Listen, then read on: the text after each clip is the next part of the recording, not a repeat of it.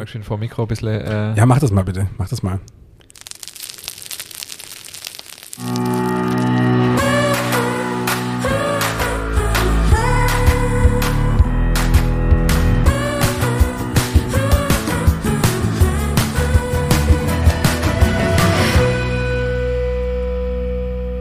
Herzlich willkommen zu einer neuen Folge unseres Podcasts Nachtschicht Nummer 23. Mein Name ist Ingmar Grimmer, mir gegenüber sitzt wie immer mein Partner und Freund David Haas. Hallo. Heute wird es französisch. Mhm. Wir haben vor, über das Thema Baguette Ja, geil, zu oder? sprechen. Croissant haben wir ja schon. Zweite große Produkt in Frankreich ist das Baguette. Mhm.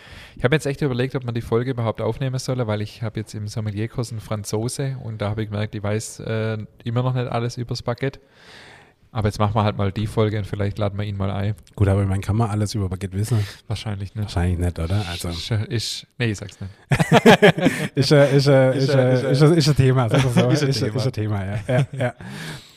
Ja, steigen wir mal ein. Äh, wir sind ja gerade Mitte eigentlich äh, neben dem Podcast und, und Bäckerei und Fotostudio machen wir jetzt gerade ja auch noch das Backbuch. Äh, David ist fleißig am Fotoschießen. Wie läuft's? Gut, es läuft sehr gut. Also ich habe jetzt ja ähm, diese Woche, Dienstag und Mittwoch, also heute ist Freitag, ähm, habe ich die Produktbilder gemacht. Ich glaube, wir haben jetzt knapp 30, 35, Ja. also ein paar kommen noch. Ja. Ein paar kommen noch. Also ich habe jetzt das Studio voll mit geilem Zeug. Ähm, und ich glaube, ich sehe gerade auch dich öfters wie meine Frau. also äh, es ist gerade schon sehr intensiv. Also läuft. Es läuft, Läuft. ja. Also es ist schon sehr in intensiv mit uns beide, aber es sieht schon geil aus. Also ich Könnte schlimmer sein, oder? Ja, auf jeden Fall, um Gottes Willen. Also es könnte viel schlimmer sein. Nee, also wirklich cool. Unser, unser, wer uns auf Instagram folgt, sieht, dass wir unter ein richtiger äh, Hipster-Trödelmarkt Ja, haben ja. mit, mit Deko-Zeug.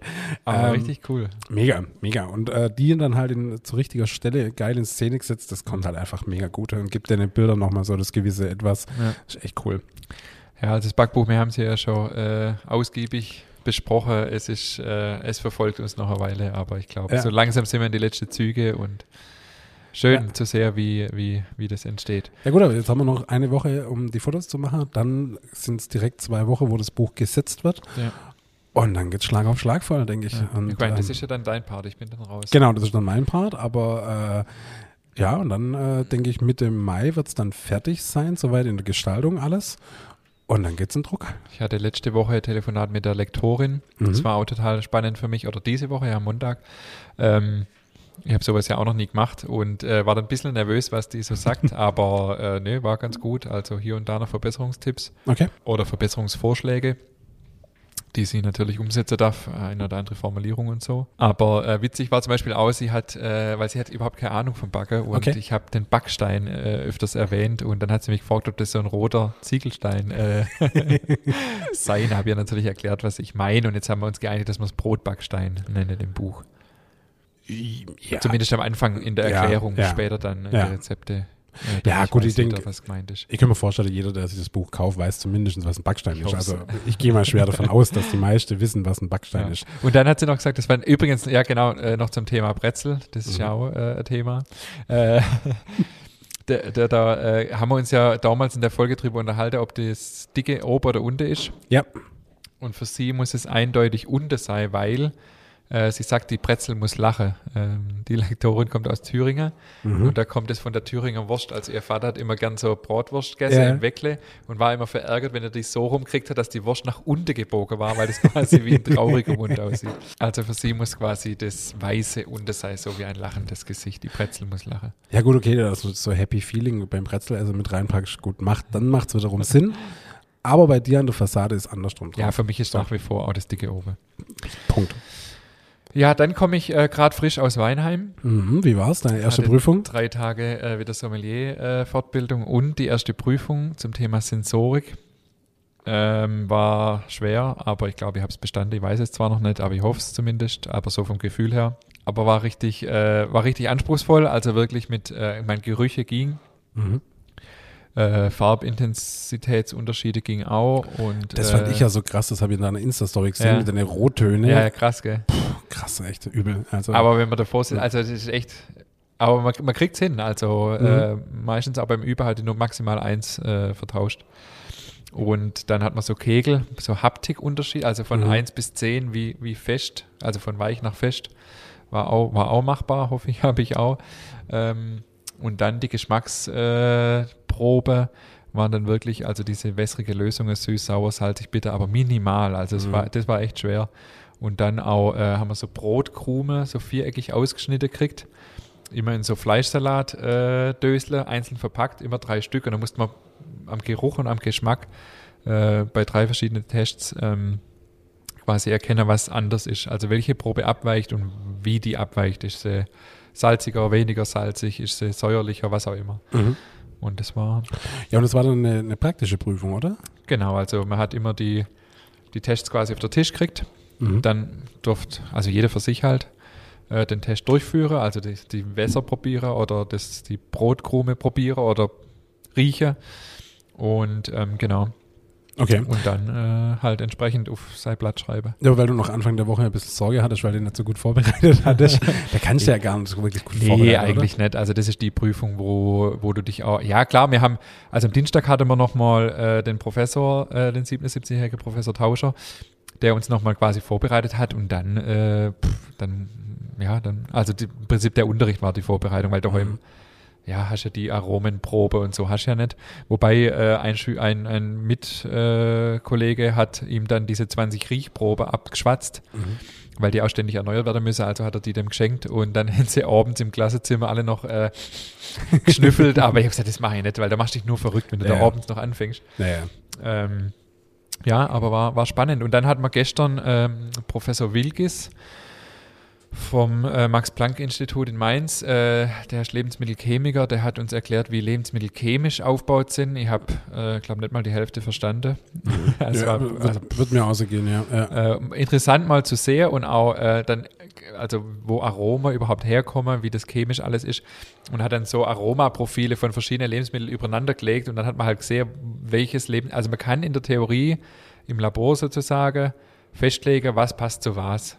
Fand Ah, ich ganz okay. interessant. Mhm. Also zum Beispiel, äh, da gibt es halt verschiedene Aromengruppen und Brot hat halt ja, die typische Aromen, die man halt kennt und hat aber auch manche Aromen nicht. Und deswegen passt zum Beispiel Brotgewürz gut, also Fenchel, Anis, Kümmel, Mhm. weil das grätscht quasi genau in die Lücke, wo Brot kein Aroma hat, Mhm. grätscht quasi das Gewürz rein. Und so kann man das in der Theorie zusammensetzen. Das finde ich auch ganz spannend. Also Okay, krass. ich weiß, dass auch mal ein Sommelier so Facharbeit drüber geschrieben hat, über Brot und Käse und quasi, oder nee, nicht Brot und Käse, Brot und, doch was Brot und Käse, ich weiß nicht mehr genau. Und dann haben die quasi in der Theorie vorher überlegt, was könnte zusammenpassen und das dann in der Praxis ausprobiert. Das fand ich auch ganz spannend. Okay, krass. Ja gut, also es ist ja eh, was, kann man kombinieren und so, das ist ja eh ein ganz krasses Feld. Ja. Also ich denke mal, bei den, bei deinen Blots, die ich jetzt fotografiert habe, teilweise, das sind ja, Ja. Mischungen teilweise dabei, Ja. aber es harmoniert halt und es schmeckt dann nachher dementsprechend geil. Also einen Tipp hat, hat der Professor Tauscher uns gegeben, zum Beispiel Erdbeere mit Basilikum muss bombastisch schmecken. Das werde ich dieses Jahr probieren bei unseren Erdbeertartlets, dass wir statt so Mhm. Blatt Minze ein Basilikumblatt drauflegen. Okay, ja. Das wäre wohl ganz genial. Und dann habe ich ähm, noch ein neues Wort kennengelernt, da musste ich lachen. Ähm, weil, weil, wenn du das so chemisch anguckst, was da passiert quasi, wenn, äh, wenn man was in den Mund nimmt, was da alles passiert. Und dieser, was schätzt, wie man dazu sagt, also wo mir Kaue dazu sagen, wie das in der, im Fachjargon heißt, Boah, äh, keine Ahnung. Orales Prozessieren.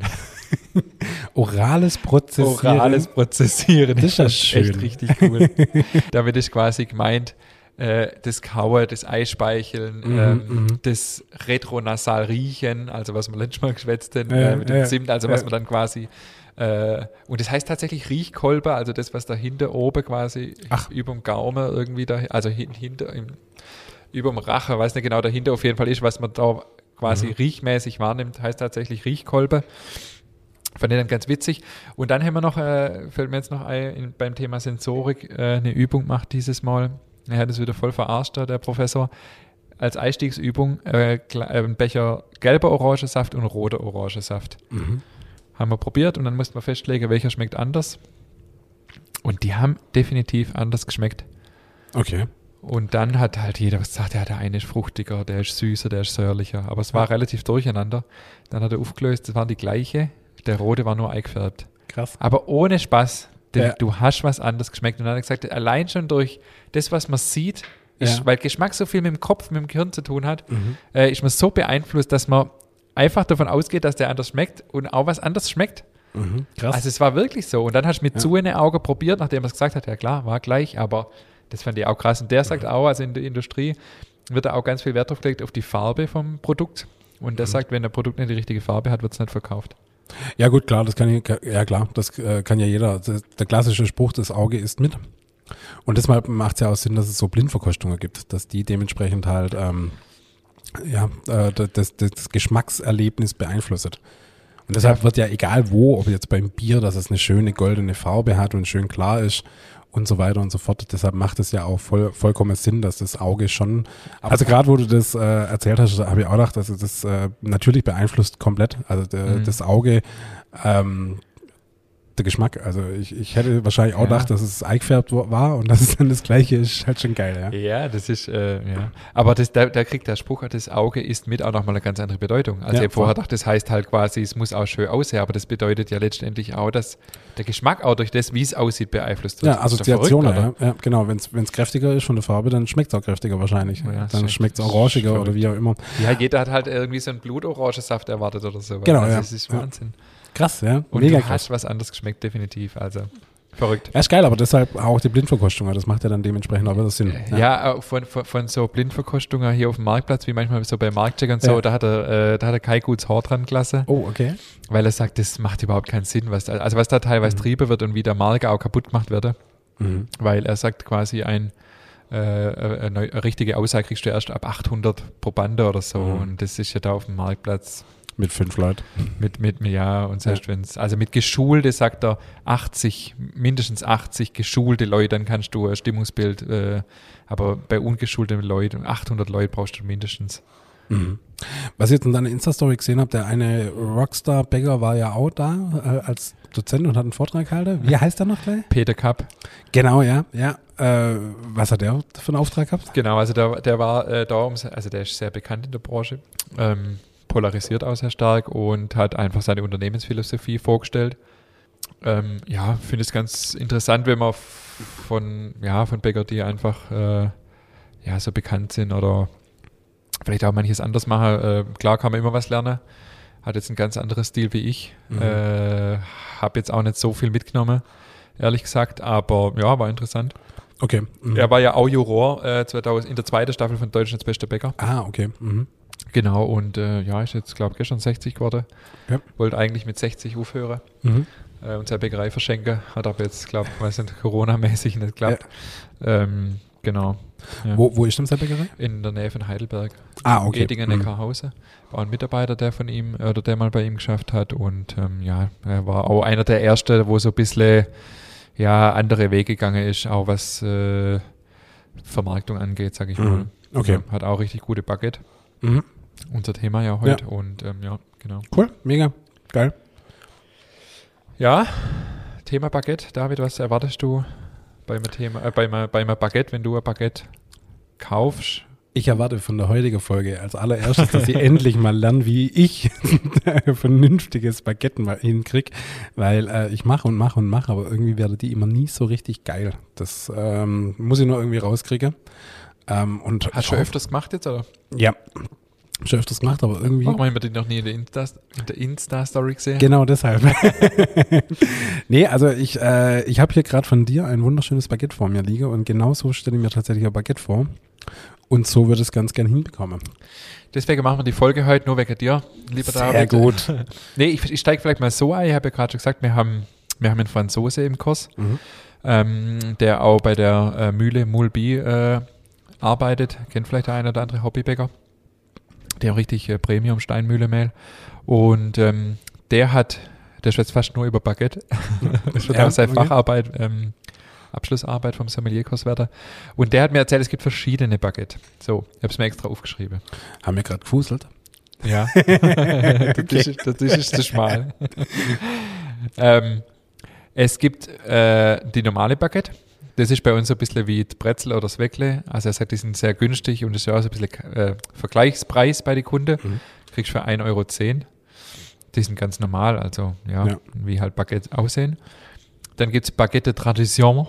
Also Mhm. Baguette de Tradition, spreche ich jetzt mal deutsch aus. Ich bin, Mhm. kann überhaupt kein Französisch. Und die sind maximal 250 Gramm. Okay. Mhm. Und äh, da gibt es auch gewisse Vorgaben, da darf keine Zusatzstoffe drin sein und so weiter und so fort. Wie viel hat es jetzt, das vor mir liegt? Das hat 350. Ah ja, okay. Ja. Mhm. Also mir hätten einiges schwerer, sage ich gleich noch was dazu. Und dann gibt es noch Baguette Rustikal und das sind die, wo man so kennt mit so Spitze dran. Genau. Die mhm. drei Sorte so gibt es in Frankreich und ähm, dann gibt es noch Ficelle, das hat man ja auch schon ab und zu mal gehört. Also Mhm. äh, das sind dann so dünne, 160 Gramm, Ja. wo man so als äh, sich als Sandwich belegen kann quasi. Das ist auch Mhm. so Standardprodukt in Frankreich zum Frühstück. Und zu, die, zu der Größe sagt er, äh, die Deutschen machen es ja viel zu groß. Also bei uns äh, gibt es ja oft so 500 Gramm Oschis. Mhm. Hat mit dem Baguette eigentlich nicht viel zu tun. Also bei ihm muss quasi ein Baguette auch vom Durchmesser so sein, dass man quasi, wenn man, wenn man äh, quasi von vorne reinbeißt, äh, dass man quasi einmal rechts, einmal links und dann quasi die ganze Breite abbissen hat. Weißt du, wie ich meine? Ah ja, ja, okay. Mhm. Und nicht, äh, das ist halt so geil, wenn der sich dann aufregt irgendwie. Ja, in, in Deutschland dann, wenn man dann da reinbeißt, dann hast du rechts und links hast du Mund voller Marmelade und musst fünfmal beißen, dass du die Breite überhaupt hast. Ja. Äh, fand ich ganz spannend. Wir haben sie ein bisschen schwerer, wir, wir wiegen sie 440 Gramm Ei Mhm. und die haben dann nachher 350 Gramm. Ja, ist so ein Zwischending. Also 250 Gramm, mh, ja, das war mir einfach ein bisschen zu klein. Mhm. Das kennen die Leute hier nicht so. Inzwischen wird es vielleicht, ja, wird es vielleicht anders machen, aber so haben wir halt, sind wir eingestiegen und ähm, genau so, so ist es halt Ja. jetzt. Aber auf jeden Fall nicht diese Riesenteile, wie man sie oft sieht. Und oft sind ja eigentlich auch keine richtige Baguette, sondern eigentlich nur Weißbrot. Stangenweißbrot. Ja. Sondern ein richtiges Baguette ist schon nochmal ein bisschen was anderes. Mhm. Ähm, ja, äh, die Deutschen tun sich da, glaube ich, also es ist ja sehr beliebt, bei jedem Bäcker gibt es Baguette, aber ich glaube, die Deutschen tun sich schon ein bisschen schwer. Also es gibt immer wieder dann die Leute, die sagen, ja, da kannst du nichts drauf schmieren, da fliegt der Honig durch, Die viele Löcher. die viele Löcher. Ja, ja. Aber das liegt auch daran, dass wir schneiden das Baguette ganz falsch auf. Also ein Franzose würde nie ein Baguette äh, in Scheibe schneiden, sondern die schneiden es immer längs auf. Mhm, das stimmt, ja. ja. Belege das dann oder was auch immer. Ja. Äh, Selbst wenn du in einem Restaurant in Frankreich bist, schneide die es links auf und dann äh, die Stückle runter so. Das Okay. sind dann die, die, das Brot zum Essen sozusagen. Ja, das, also Baguette äh, so rum aufzuschneiden macht gar keinen Sinn, weil da hast du halt mehr Loch wie, äh, wie Teig oder wie Krume. Ja. Und äh, da kann er sich dann auch so gut aufregen, unser Franzose ist ganz lustig und ähm, genau. Ja, also für mich muss auf jeden Fall ein Baguette, das muss zum einen optisch geil aussehen, so wie das jetzt, was vor mir liegt. Ich finde, das ist wunderschön. Äh, natürlich muss es äh, krachen beim Essen. Finde ich voll geil. Soll ich mal schön vor dem Mikro ein bisschen. Äh, Ja, mach das mal bitte. Mach das mal. Genau so muss es sein. Genau so muss es Das ist sein. geil, oder? Geil, oder? Mega. Das ist der Rösche-Test, nennt man das, habe ich Ja. gelernt. Genau so muss es sein. Ja. Und, ähm, und dann ist halt Baguette halt echt unfassbar geil zum Snacken. So, wenn das irgendwo aufgeschnitten liegt, ey, ich snack das weg in einer Tour. Äh, das ist echt krass. Ja, absolut. Also ich, äh, mir geht's auch so, ich liebe Baguette. Das ist auch eins von meine. Ah, wenn ich ganz ehrlich bin, wenn ich die aus dem Ofen hole, da kriege ich schon ein bisschen Herzklopfen. Mhm. Also wenn die Ja. schön sind, das macht einfach Laune. Ja, Ähm, Gerade so im Sommer, äh, aufs Wochenende machen wir halt echt auch richtig viel Baguette. ja. Äh, das macht Spaß und dann machen wir noch so Bärlauch-Baguette und solche Geschichten. Das ist schon echt, äh, echt cool. Und ähm, genau, also ich sag mal so ein bisschen, ähm, was, was mir wichtig ist, ist, dass es, ähm, ja, dass es gut backe ist, dass es nicht Mhm. so lätschig ist. Das haben wir ja gerade gehört, dass das hier auf jeden Fall äh, ganz gut backe ist. Und was ich auch wichtig ist, was ich auch wichtig finde, ist, dass es so ein bisschen lebendig aussieht. Also weißt du, was ich meine, wenn hier der Schnitt Ja. so ein bisschen so aufreißt Mhm. und optimalerweise hier die Kante Ja, so ein bisschen dunkel ist, also Mhm. so richtig schön seitlich aufklappt. Ja. Ist jetzt hier nicht bei alle Schnitte ganz perfekt, aber fast. aber das ist jetzt Ähm, echt gemein. Unsere Hörer können das nicht sehen. Wir können das nicht sehen, aber wir können ja vielleicht ein Foto in die Show Notes packen. Genau, stellt es euch vor. Stellt's Nee, euch ich vor. finde ich find das jetzt echt ganz relativ gelungen, gell? Normal Ja. kurz viermal geschnitten, weiß nicht genau, ist jetzt hier nur dreimal geschnitten, ist ein bisschen kurz gerade, Mhm. aber ansonsten, Aber selbst Genau, beim Schneider das kann man ja viel falsch machen. Gell? Das wird ja so Ja. seitlich so schräg eingeschnitten. genau, gell? also das hätte ich ja am Schluss gesagt, aber können wir auch jetzt gleich schon machen. Der, äh, der Yannick, also aus unserem Kurs sagt, die, der Schnitt ist die Signatur des Bäckers. mhm. Und das finde ich eigentlich ein ganz cooles Bild. Und äh, wie man das macht, ist auch ein bisschen tricky. Also das muss man echt eine Weile üben. Man nimmt das Messer ganz flach und optimalerweise nimmt man richtig scharfes, also so Rasierklinge oder so. Ich habe tatsächlich äh, so ein schöner Holz, äh, so eine schöne Holzhalterung, wo ich vorne eine Rasierklinge äh, kann. Mhm. Und äh, das Messer hebt man ganz flach Mhm. und schneidet äh, quasi so, so Bögen, also Das ist schwierig zu erklären. Ja, also Bo- quasi kein, Bogen einfach, einfach ja. kein schräg, äh, nicht einfach nur schräg schneiden, quasi Mhm. über der ganze Teigling, sondern einfach so wie so ein Bogen, ganz Ja. flach. Und man setzt der zweite Schnitt immer im letzten, also auf Höhe vom er, letzten Drittel vom ersten Schnitt an. Mhm, okay. Ja, Also so, dass quasi es der erste Bogen, genau, und dann der zweite nicht dahinter, sondern im letzten Drittel quasi vom vorherigen Schnitt ansetzen und dann solche Bögen schneiden. Und, dann, und nur wenn das Messer wirklich flach gehalten wird, dann klappt das auch so auf. Ja. Ah ja, okay. Weil dann Mhm. bleibt quasi bei, im Ofen, dauert es länger, bis das hochgeht. Mhm. Und das ist nicht nur fürs Äußere wichtig, sondern ist tatsächlich auch für, für die Krume wichtig. Also die Porung ist anders, je nachdem, wie geschnitten wird. Wenn du einfach nur schräg reinschneidest, dann, dann klappt es quasi beim Backen so auf und fertig. Und Mhm. wird, die Kruste wird trocken quasi, Ja. macht zu und es kann nicht schön aufgehen. Und wenn das so flach geschnitten wird, dann bleibt der, äh, der Schnitt praktisch länger zu und der Teig geht dann ganz langsam auf und das Baguette hat viel mehr, länger Zeit quasi, sich auszudehnen und die Porung wird auch viel schöner. Das Volumen wird größer. Krass, das wusste ich jetzt auch nicht. Ich wusste Ja. nicht, dass der Schnitt tatsächlich Doch. bei, bei der Porung einen Unterschied macht. Okay. Porung und Volumen, ganz entscheidend. Krass, Ja. okay.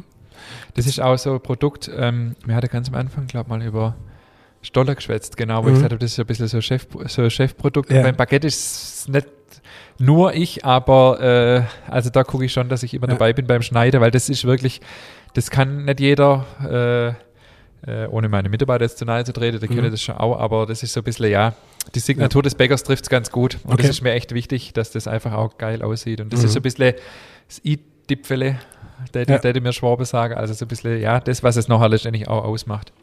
Wie lange hast du braucht, bis du mit deinem Baguette zufrieden warst? Also ich, die machen wir eigentlich schon relativ lang so. Ähm, nee, die, ja, also die habe ich tatsächlich, äh, seit wir die Bäckerei haben, machen wir die eigentlich schon immer so. Mhm, mhm. Und da bin ich eigentlich auch schon immer zufrieden damit. Ist aber auch wirklich auch ein Produkt, wo ich da hinterher bin. Also das ist mir auch sehr wichtig ist und wo mir auch äh, gerade am Wochenende, wenn wir viel brauchen und im Sommer, wo wir wirklich nicht nur morgens backen, sondern wirklich auch, also bis in den Vormittag auf jeden Fall gibt es dann ständig frische Baguette. Und ähm, und ähm, ja, die kann man bei uns auch halbgebacken kaufen, zum Beispiel, dann, Ach, dass geil, man sich ja. selber äh, am Wochenende, sonntags oder äh, Samstagabends ähm, dann fertig backen kann. Und das ist halt einfach, also wenn du dann ein warmes Mhm. Baguette irgendwo hast, wenn du zum Grillen bist. Das ähm, heißt, ihr weil macht das- die zwei Drittel backt das und das letzte Drittel macht Genau. man dann daheim, oder? Mhm. Genau, also das ist so ein bisschen, das machen wir vor Feiertage oft, aber auch vor dem Wochenende. Also wenn die jetzt nicht im Laden liegen, aber ja, für, den, für so ein Geheimtipp, viele wissen es und dann holen wir die halt. Also wir in TK haben wir immer welche da quasi. Wir hatten eine Zeit lang auch mal einen Gefrierschrank im Laden stehen, wo man quasi sich direkt welche rausnehmen konnte. Oder auf Bestellung. Und, ähm, und das ist halt geil, weil wichtig beim Baguette ist halt auch noch die Frische. Mhm. Und das, da bin ich ganz froh, dass wir relativ viele brauchen, weil wenn du nur 10 Baguette äh, am. Tag brauchst, ja, dann backst du natürlich äh, nicht, je, je, nicht jede Stunde eins und wir brauchen halt wirklich dann aufs Wochenende viel und dann kannst du wirklich peu à peu immer 10 Stück, 15 Stück, 20 Stück backen, Mhm. weil das ist halt echt auch noch wichtig. Also ja, meine Mitarbeiterinnen im Verkauf, die versuchen da immer die Leute, wenn sie sagen, oder aufs Wochenende jetzt irgendwie, ähm, das auch immer mit anzubieten. Wenn sie es Mhm. morgen erst brauchen so, kaufen sie es halbgebacken oder bestellen sie es halbgebacken. Ja, Äh, weil das ist dann echt, also das ist dann natürlich die Krönung. okay. Oder dann äh, tatsächlich zwei Drittel Fertigbacken kaufen und nur auf der Grill legen. Mhm. Ja, und auch da geil. Fertigbacken geht auch. Dann hast du nicht vielleicht nicht ganz so die schöne Farbe, weil beim Grillen kriegt es halt nicht mehr so die richtig geile Farbe dann, aber ähm, ja, geht auch. Ja, aber ich finde es halt auch cool, was man aus, aus dem Baguette auch alles machen kann, gell? Wie du Ja. sagst, zum einen auf dem Grill dann einfach fertig backen oder das, was ich kurz mit meinem Hello Fresh Ausflug da hatte, wo man da äh, die Knoblauchbaguettes draus gemacht hat, das so mit Öl beträufeln und Ja. dann im Backofen fertig, so zum Wegsnacken ist das überragend gut. Das, das überlege ich ja echt auch noch. Das hat eine Mitarbeiterin, Mitarbeiterin von mir schon länger mal vorgeschlagen, dass man quasi so Kräuterbaguette anbietet, Mhm. quasi irgendwie, so dass man es halbgebacken macht, äh, dann schneid, also so anschneidet, so Kräuterbutter rein. mhm. Das ist ja natürlich auch noch was Geiles. Ja, Kräuterbaguette ist auch was Geiles. Mega Weil die, gut. wie die, wo man so kaufen kann, so im, im Discounter, ist halt nicht geil. Ja. Aber so mit Kräuterbutter, das wäre auch noch was Das Cooles. wäre schon cool, ja. Vor allem bei so einem Baguette. Also die, was man so kennt aus, dem, aus der Kühlung, die sind ja so, naja, geht so. das Aber sowas mit Ja. Kräuterbutter, na, das stellen wir schon richtig gut vor. Aber starten wir noch mal ganz am Anfang. Was kommt in der Baguette alles rein? Ja, was kommt rein? Das ist äh, eigentlich gar nicht so ein großes Geheimnis wie meistens. Äh, viel entscheidender ist nachher, wie, was mache ich mit dem Teig? Äh, letztendlich kommt rein Weizenmehl. Mhm. Also, Da habe ich eine Frage. ja. Ich habe mir ja vor kurzem das, das tolle Baguette-Mehl bestellt. Ja. Ich glaube, einen 5-Kilo-Sack. Ähm, du hast gleich gesagt, hey, guck, dann gucke erst mal drauf, was da drin ist. Ja, so geil ist das gar nicht. Aber warum ist das T65-Mehl nicht so geil? Hm, Das würde ich so gar nicht sagen. Also ich kenne mich mit den französischen Mehle ehrlich gesagt äh, gar nicht so arg aus. Wir nehmen tatsächlich unser stinknormales 550er Obeck Bioland äh, Mehl, weil ich ja auch Bioland Baguette will. Ähm, es gibt schon mega gute äh, Mehle in Frankreich. Was man allerdings beachten muss, in Frankreich ist es ganz oft so, dass im Mehl schon Enzyme und Ascorbinsäure zugesetzt sind. Mhm, okay. Äh, und das äh, ja, will man halt nicht vielleicht. Mhm. Also wenn man das nicht will, wenn man das, wenn einem das egal ist, dann ist alles gut. Ja. Es gibt auch Mehle aus Frankreich, wo das nicht ist. Also unser Freund Sebastian, der vor ein paar Wochen mal hier war zum Mhm. Folgeaufnehmen aus Speyer, der macht auch französische, also aus französischem Mehl und der hat nichts drin. Also es gibt es schon auch, aber das, was du mir geschickt hattest, da die Zutatenliste, Ja, Enzyme, Ascorbinsäure drin. Ja, wie gesagt, also ich will es halt nicht. ja, okay. Mhm. Also wie gesagt, es ist nicht nichts gegen das T65, aber man Ja. muss es halt wissen und aufpassen, ähm, wenn man das nicht will. Ich habe mir das so ganz unbedarft bestellt und ähm, dachte so, okay, das ist der Schlüssel zum geile Baguette. und dann hast du mir das geschickt und dachte, Ja, und, ah, und wie okay. sind die Baguettes Worte aus dem Mehl? Das wäre jetzt die spannende Frage. Die waren schon besser. Die waren schon besser wie die, wie die vorherigen, ähm, aber wahrscheinlich mal beim Einschneider relativ viel falsch, denke ich mir jetzt gerade eben so, weil meine gehen immer nicht so richtig geil. Also das Volumen ist Mhm. nie so richtig geil und von dem her liegt wahrscheinlich da das Problem. Also da, daran sieht man ja, dass das dass der Prozess viel entscheidender ist, wie, also das, was gut kommt, ist eh klar, Klar. aber äh, der Prozess ist das, der Prozess, wie, wie viel Zeit gebe ich, wie backe ich, das ist oft einfach viel, viel entscheidender. Und ähm, jetzt gerade hier, ich komme jetzt ziemlich oft auf den zu sprechen, aber unser Experte aus dem Sommelierkurs, der hat mir das auch nochmal erklärt mit dem französischen Mehl. Das ist schon genial. Also die haben, äh, die mischen das halt aus verschiedenen Weizensorten auch. Der hat gesagt, in ihrem Baguette-Mehl sind sieben verschiedene Weizensorten. Und dadurch haben sie halt auch diese Schwankungen nicht. Sie können das dann immer relativ gut ausgleichen. Und äh, er sagt, erstens ist das Mehl anders vermahlen, es ist auf Steinmühle gemahlen, das sei dadurch schon anders, hat viel mehr Geschmack. Und äh, von der Eiweißzusammensetzung sei es ganz anders. Mhm. Und ähm, deswegen glaube ich schon, dass das französische Mehl gut ist. Aber ich glaube, man kann auch ein Baguette mit deutschem Mehl herstellen, sage ich mal, um die Verbraucher hier in Deutschland zufriedenzustellen. Mhm, Also das ist frei, ja, wie gesagt, also es geht.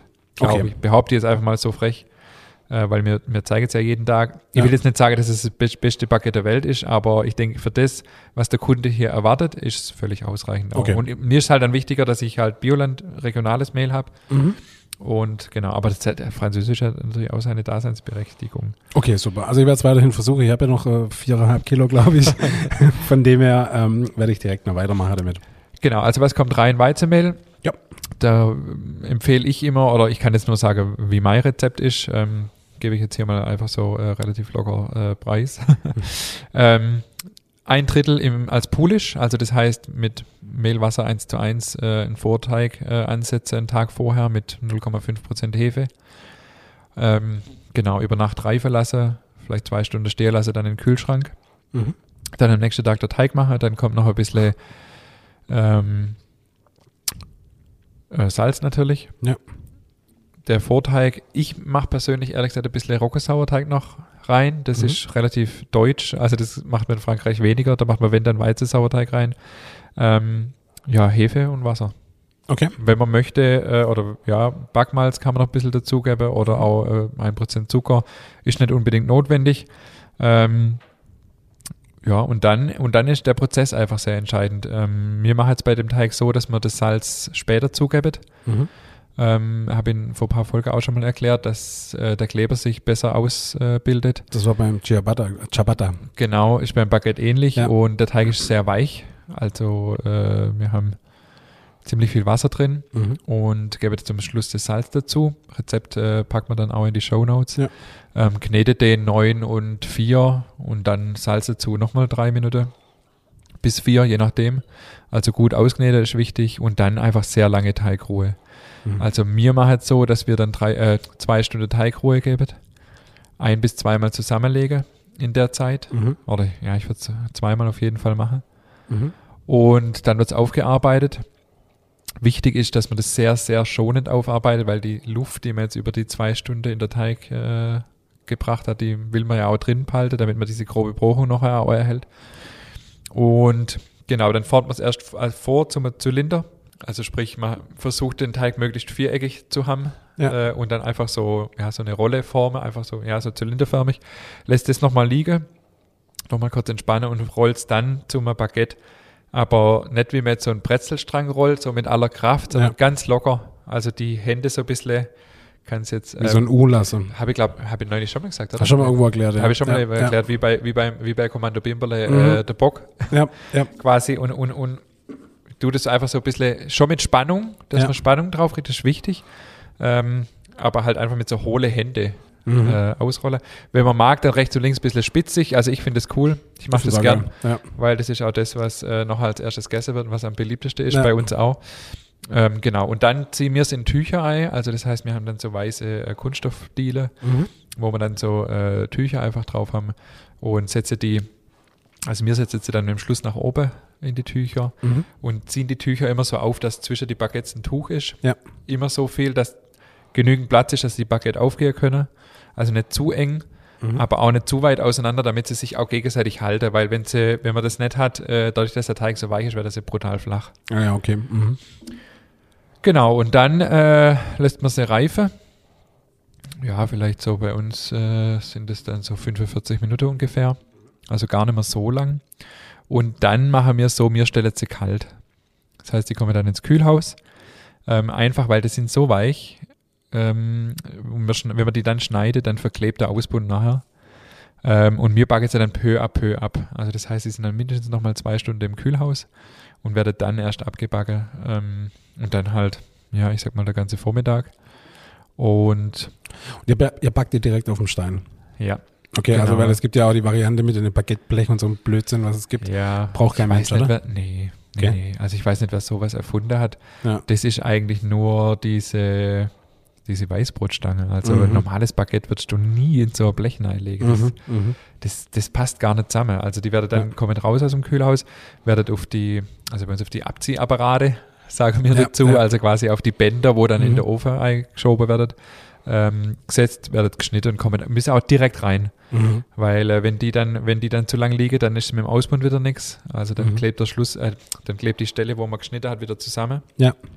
Und genau deswegen ist es wichtig, raus aus dem Kühl, also wirklich erst rausholen, wenn der Ofen frei ist, wenn er Ja. rauskehrt ist.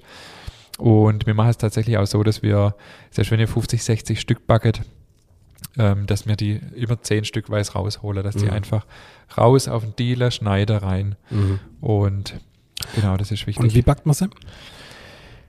ja, mir backet sie bei 230 Mhm. Grad.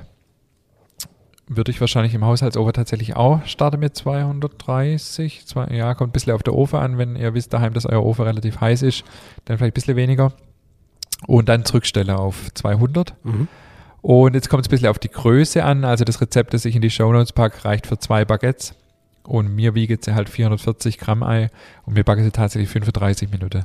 Okay. Mhm. Also relativ kräftig. Ähm, ja, letztendlich auch Geschmackssache, aber mir ist einfach wichtig, wie dass lang? es Wie lang? 35. Wow, okay, krass. Okay. Mir ist halt wichtig, dass es nachher so sich Ja. anhört, wie es sich anhört. Ja. Ähm, ja, und wichtig ist auch Dampf. Mhm. Haben wir ja auch schon öfters drüber gesprochen, Schwadergabe. Man kann, also manche schwören drauf, äh, Verzögerdampf zu geben, aber das würde ich im Haushaltsofen nicht machen, weil ja da die Dampfgabe eh ein bisschen schwächer ist. Verzögert heißt erst einschieße, dann, Einschießen, eine Minute warte und dann Dampf und dann geben. Dampfer. Okay. Genau, Mhm. weil dann ähm, gehen die, so, soll der Ausbau noch ein bisschen schöner werden. Dampf irgendwann ablassen.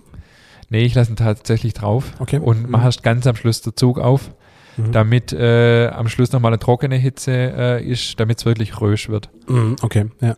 Ja, ich meine, es soll natürlich auch nicht hart werden, aber ähm, ja, so ein bisschen dann der Dampf, also ganz am Schluss rauslassen aus dem Backraum, Mhm. aber tatsächlich äh, jetzt nicht irgendwie beim Brot, wo glatte Oberfläche hat, ähm, nach fünf Minuten die, die Klappe aufmachen oder so, sondern wirklich zulassen und dann ganz zum Schluss aufmachen, damit man es kräftig ausbacken kann und es nicht zu dunkel wird. Okay, okay. Das heißt also so, dann, wenn man es 35 Minuten daheim back, äh, backt, dann so bei drei, Minute 30 dann äh, kurz den Dampf rauslassen. Ja. Also okay. kommt es ein bisschen auf die Farbe an. Ja. Ja. das ist die Zeit und Temperaturen gab es immer ein bisschen mit Vorsicht zu genießen. Mhm. Wir haben natürlich jetzt in der Bäckerei einen ganz anderen Ofen.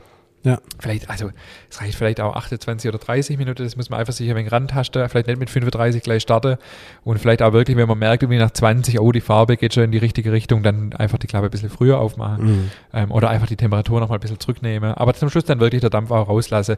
Das empfehle, oder das machen wir eigentlich bei alles, ähm, fast bei alle Produkte, auch bei Brezeln oder so, dass wir die letzte Minute der Zug aufmachen. Dann geht der Dampf raus, weil sonst habe ich Mhm. halt die Gefahr, dass die Brezel lätschig, knatschig, weich wird. Ja.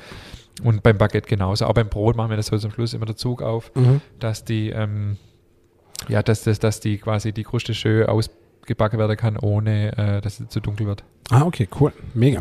Ich muss gerade so ein bisschen schmunzeln, weil, weil wir da auf das, auf das Blech zu Sprache gekommen sind. Ähm, warst du schon mal auf so einem Abend von dem Wuppertaler äh, Supermixer-Gerät? Nee. Da muss man Meine hingehen. Frau hat aber schon einen veranstaltet, aber es war ein Ja. Sonntagmittag. okay. Aber ich war nicht dabei. Also ich war da mal dabei und da wurde unter anderem auch Baguette gemacht.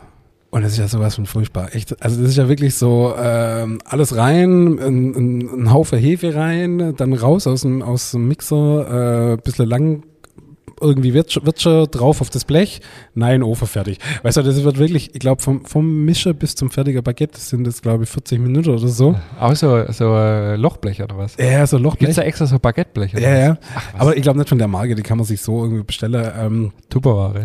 Äh, wahrscheinlich. Aber das war wirklich so, ich dachte, ey, das ist schon jetzt nicht euer Ernst, oder? Also, we weißt du, wirklich so, Traurig. m- glaub, mega viel Hefe drin und dann irgendwie und dann da rein und das war einfach nur, das hat einfach nur nach Hefe geschmeckt. das war Habe ich Hefe gesagt vorher eigentlich? Äh, ich meine ja. Also Hefe kommt auch noch rein. Also im Vorteig hast du auf jeden Fall gesagt. Ja, ich glaube beim ja. Teig habe ich es vergessen, aber kommt auch noch rein. ja, also das war wirklich, also das Baguette von dem, von dem Mixer kann ich wirklich vergessen. Das ist, äh, das also, hat natürlich gar nichts mit, äh, mit dem zu tun, über das wir hier sprechen. Also Ja. ich denke, ich denke manchmal, man sollte einfach auch mehr Respekt vor dem Produkt haben. Ja. Vor, Ja.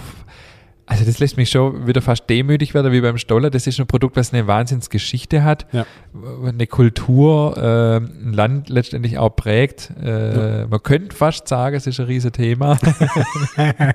sehr gut, bis Minute irgendwas mit 30, ne? Respekt. nee, ich finde, also ich hatte es letztens auch mit meinem Kollege drüber äh, bei dem Thema Panettone. Ja. der auch gesagt hat, man muss auch Respekt haben vor dem Produkt und so sehe ich es letztendlich auch. Und ähm, Ja. wenn, man, wenn man ein Produkt herstellen will, wie ein Baguette, dann finde ich, sollte man es auch so machen, wie es gedacht ist, sonst ist es halt kein Baguette und dann Ja. nenne ich es halt Stangerbrot. Ja. Und das, äh, das finde ich schon wichtig. Weißt du, warum man Baguette in der Mitte nie essen sollte? Warum? Weil es der Franzose immer unterm Arm trägt. Das habe ich jetzt auch noch nie gehört. Der, äh, übrigens, apropos Franzose, gell? Mir, mir hatte dann diskutiert jetzt äh, im Sommelierkurs, warum, äh, also jede Bäckerei verkauft an Weihnachten viel Baguette. Ja. Und der Franzose fragt sich, warum. Mhm. Weil die Franzosen kaufen an Weihnachten fast gar kein Baguette, sondern nur Brot mit, also ganz normales Brot mit einer feinen Pochung, weil die machen Schnittchen an Weihnachten. Ach, witzig. Müssen Okay. Also ein Kollege hat dann gesagt, ja wahrscheinlich zum Seidewürstel und Kartoffelsalat. Ja, klar, logisch. Ne? Klar. Also so ist bei uns ja, halt. für was denn sonst? Ja, Keine klar, logisch, Ahnung, ja. weil der hat halt gedacht für Schnittchen, aber Nee, für ja, Kartoffelsalat mit Würstchen. Also klassisch halt. Also ich fasse nochmal zusammen. Wenn ich jetzt heute Abend entscheide, äh, ich will am Wochenende Baguette, dann ist das eigentlich relativ einfach. Ich setze heute Abend meinen Poolish an, eins zu eins, äh, lasse dann über Nacht einfach gehen, mache dann morgen Vormittag irgendwann mein, meinen Teig und brauche ab dem Teig eigentlich dann zwei Stunden Ruhezeit, kann ihn dann schon aufarbeiten und würden dann aber noch, um Stabilität zu gewinnen, äh, lassen vorher erst gehen Ja. und tun dann in, in den Kühlschrank ja, und können von do, dort aus dann äh, zwei Stunden später dann direkt backen. ja. Also ja, fünf Stunden muss ich rechnen, mindestens Okay. von der Teigbereitung bis Ja. zum Backen. Also es geht natürlich läng länger geht natürlich immer. Mhm. Äh, man könnte auch den Teig komplett über Nacht nochmal im Kühlschrank stehen lassen, geht natürlich auch. Ja. Ähm, genau, aber das ist dann, äh, ja, ja, Okay. Nee, aber du, wenn, ist ja super, wenn das, wenn das, wenn das die, funktioniert. die ja. Zeit schon reicht Ja. für so ein Ergebnis. Perfekt. Ja. Also mir will ja Also klar, wenn, wir machen es halt deshalb nicht komplett nochmal den Teig über Nacht, weil wir, äh, wenn wir es dann quasi äh, der Teig komplett über Nacht machen und dann Stück für Stück abbacken, wird es irgendwann zu lang. Ja. Und wenn wir den Teig aber quasi nach zwei Stunden frühestens abbacken und der ganze Tag über, dann haltet die Backe da. Okay, aber das klingt ja eigentlich einfach. Klar, wichtig noch den Teig natürlich zusammenlege immer. Das, ist definitiv äh, sehr entscheidend und halt äh, der Teig nicht zu fest machen. Das ist aber auch was, was eigentlich, das Dehne und Falte, jetzt, jetzt mal ganz ehrlich, das habe ich mir kurz nicht gedacht, das ist doch was, was, das äh, wurde lange Zeit nicht mehr praktiziert, gell? Keine Ahnung, also in der Bäckerei, in der ich gelernt habe, zumindest nicht. Mhm. Ähm, ich habe das auch zum ersten Mal gesehen äh, in der Bäckerei dann in Herrenberg bei Mhm. Jochen Bayer. Ähm, aber das ist, also so wie wir arbeiten oder auch, äh, da ist das geht's gar nicht ohne. Ja. Geht nicht ohne. Ja, nee, klar. Definitiv nicht. Ja, macht halt auch einfach einen riesen Unterschied. Klar. Riese Unterschied. Äh, das hat auch was mit äh, nochmal Sauerstoffverteilung und so zu tun, neue, neue Luft rein, alte raus und so und Stabilität. Also wir, wir, Mhm. wir, wir sind jetzt echt dazu gegangen, ähm, komplett äh, zweimal das, den Prozess zu machen, obwohl es Mhm. wirklich eine Mischarbeit ist und viel Arbeit, wenn man 50, 60, 70 Wanne äh, Teig hat. Ja. Aber das lohnt sich definitiv. Okay, geil. Mega. Ich finde, das sieht lecker aus. Ich habe wirklich Hunger jetzt. Hast du ein Messer? nee, leider nicht. ja, dann wird es aber Zeit. Mal ein gescheites Brotmesser. Ja gut, äh, ich habe ja unten, du hast mir eins da gelassen zum Fotografieren, Ah, das kriegst du nie wieder Deko. zurück. Wir haben übrigens der, der Kultbäcker, von dem du vorher gesprochen hast, Ja. der hatte ein Brotmesser dabei gehabt für 500 Euro. Boah, okay, Der krass. hat gesagt, das muss man sich erst verdienen. Also erstens hier finanziell, Ja, ja. aber auch vom Status her. Wir machen jetzt kurzer Exkurs noch. Ähm, äh, dem, wir sind jetzt gerade dran, dass wir Messer und Brett mit unserem Logo Ja. machen lassen und dann auch äh, in Verkauf geben für die Kunden. Wollte dann noch ein bisschen äh, dazu erklären, warum wird mir ja auch mal eine Folge drüber Mhm. machen, Brot, äh, Brotaufbewahrung und da gehört das auch dazu, wie Nächste, schneide ich nächste Brot. Woche. Nächste Woche. Nächste Woche dran? ja, ah, ja. okay. Ja. Dann äh, können wir das schon mal ankündigen hier. Äh, warum ist das viel geiler, wenn man das Brot nicht geschnitten kauft? Weil ja wirklich, also viele kaufen ihr Brot ja geschnitten und Ja. ähm, ich ja, habe am Anfang auch äh, viel Geld in eine teure Brotschneidemaschine äh, gesteckt. Ja. Und äh, das hat auch seine Berechtigung äh, teilweise, aber äh, viel besser wäre es, wenn die Kunden es nicht geschnitten kaufen. Mhm. Darauf gehen wir nächste Woche ein und wir machen jetzt tatsächlich äh, Messer und Brett mit unserem Logo, äh, das Geil. der Kunde dann bei uns kaufen kann. Mega. Und noch ein kurzer Flyer dazu, warum das viel geiler ist. Aber jetzt, Und erstmal ganz ehrlich, was kostet ein geiles Brotmesser? ja, also das, was mir jetzt verkaufe, ist natürlich ein bisschen ein Kompromiss, weil ähm, wenn ich jetzt da ein Messer in den Laden lege für 100 Euro, kauft es natürlich niemand Ja, oder klar. nicht viele. Und mir ist halt wichtig, dass es viele kaufen und es trotzdem einigermaßen gut schneidet. Man Mhm. kann da Geld ausgeben ohne Ende. Ich habe einen Ja. Kollege, äh, der verkauft Brotmesser für 280 Euro. Der ist aber in einer anderen Gegend wie wir. Also Mhm. äh, das brauche ich nicht anfangen und das muss auch nicht sein. Also aber ich würde schon, wenn man wirklich äh, richtig, richtig geiles Messer will, sollte man schon 100 Euro investieren. Okay. Okay. Ich habe das, was ich habe, was du jetzt als Deko da liegen hast fürs Mhm. Backbuch, hat glaube ich 120 kostet. Okay. Äh, aus Solingen von der Firma Güde und da Ja. ist halt wirklich, wenn man das mal sieht, ist das wirklich handwerklich her. Ja, Und du kannst das Messer da dein Leben lang einstecken und die schärfe dir das. geil. Du brauchst nie wieder ein anderes Brotmesser. Was ja bei Welleschliff halt schon echt das äh, Ja, ja. Äh, äh, Riesenthema Ja. ist. Riesenthema. Das, das zur Schleife, ja. ja okay. Und, und das macht halt Spaß. Also ich benutze daheim keine Brotschneidmaschinen. Okay. Wenn ich, äh, wenn wir Brot mit hoch, also wenn äh, Ja. Brot daheim haben, was ab und zu vorkommt, äh, dann schneide ich das mit dem Messer Scheibe für Scheibe runter. Das macht auch Ja. noch richtig Spaß. Ja, also ich habe jetzt auch hin und wieder mal äh, einen Schnitt gesetzt mit dem, mit dem Brot äh, jetzt beim Shooting. Ey, das ist der Wahnsinn. Das, Ja, das geht, das da, geht durch da wie durch Butter. wie Butter. Das ist so geil. Mega. Das hat jetzt schon ein bisschen nachgelassen. Als das neu war, äh, war das richtig scharf. Das konnte Ja. ich niemand in die Hand geben. Also ich habe ziehe da auch immer den Schutz drüber, äh, wegen die Kinder. Und Mhm. ähm, Wie ist das mit Ding, weil, weil du gesagt hast, Bretter auch? Also was gibt's da?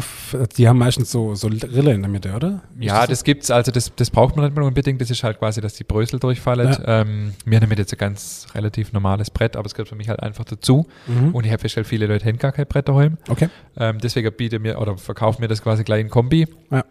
Und äh, wolle die Leute dahin bringen, dass sie ihr Brot mehr selber daheim schneidet. Und das ist halt einfach die beste Aufbewahrungsmöglichkeit. Aber das verraten wir jetzt noch nicht. Das kommt das nächste Woche. kommt nächste Woche. Äh, und dafür brauche Genau. ich einfach so ein geiles Brett. Perfekt, wunderbar. Mein Lieber, ich glaube, äh, wir haben heute nicht ganz die 50 Minuten geschafft. In, de, in dem Fall, Alexander, tut uns herzlich leid. Genieß ein bisschen die Natur. Draußen ist Frühling. Äh, hör den Vögeln beim Zwitschern zu. Das ist auch was, was wert. Oder hast du noch was zu? Nee, ich habe eigentlich alles gesagt. Wie gesagt, das äh, Rezept stellen wir in Ja. die Shownotes. Wenn es Frage gibt, wie immer, E-Mail an info.nachtschicht-podcast.de. Genau. Ansonsten sprechen wir nächste Woche über das Thema Brotaufbewahrung. Ja. Und mache heute wieder schöne Fotos, letzte Runde fürs Backbuch. Genau, wir zwei Hübsche machen heute noch Bilder. Und dann, ähm, genau, sehen wir uns wieder nächste Woche. In diesem Ja. Sinne, bis nächste Woche. Bis nächste Woche.